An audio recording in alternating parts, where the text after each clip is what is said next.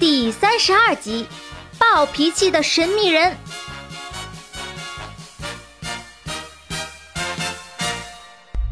铃铛神秘树之时空跳跃。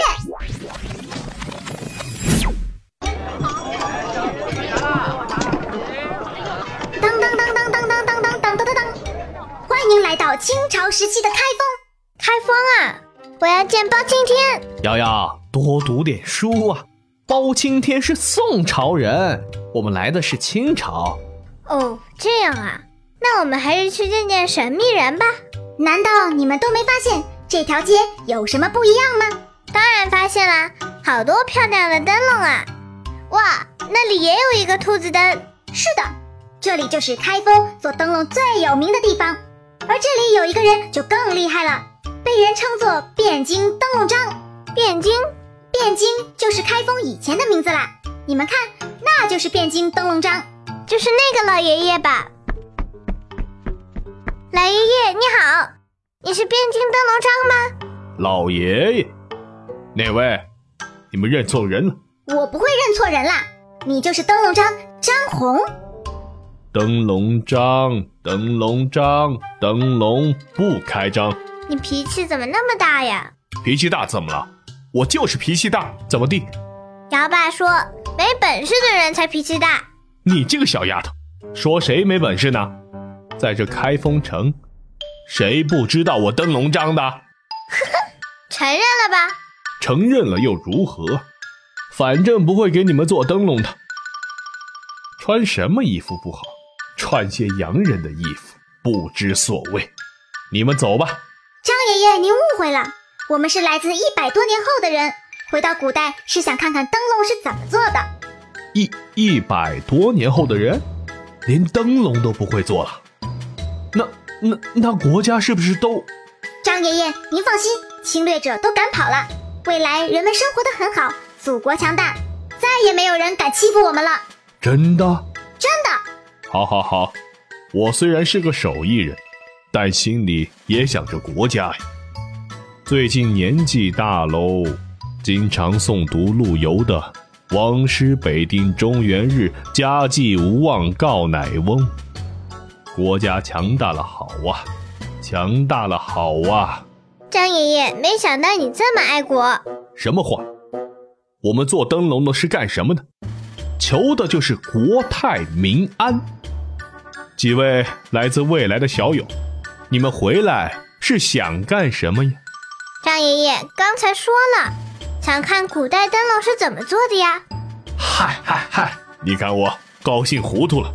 好，好，好，我现在呀就教你们。谢谢张爷爷。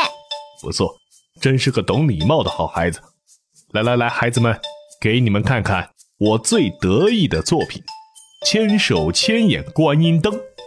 做这个灯的时候啊，我就希望观音菩萨能够保佑大家。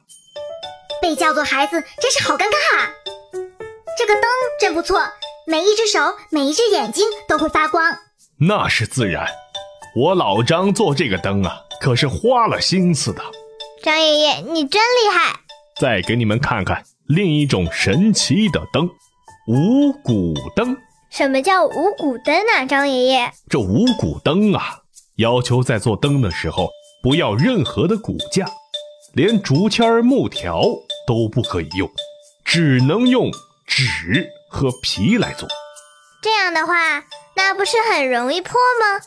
那可不会的，只要处理的好啊，灯笼之间的衔接就没问题了。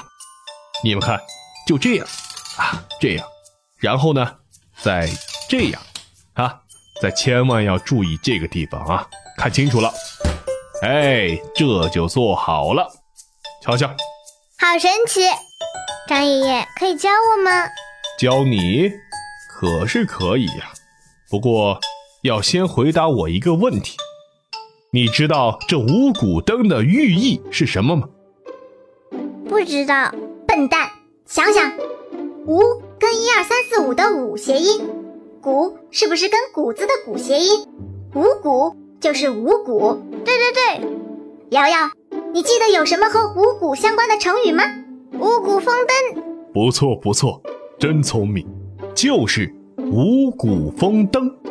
这五谷登啊，是我张老汉对丰收的期望啊，希望大家都五谷丰登，年年五谷丰登。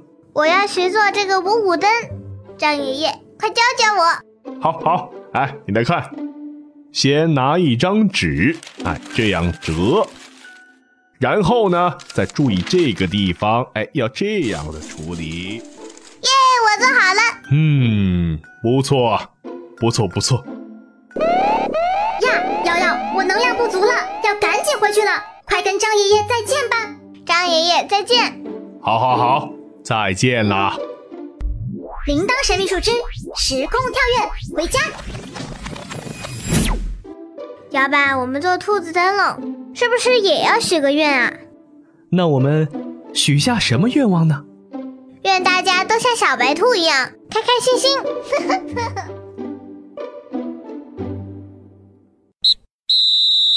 先别走，小朋友，接下来是我声音精灵小铃铛施展声音魔法的时间了。我要改变声音喽，仔细听，能听出是谁吗？这一次的魔法旅行结束了，刚才说了什么？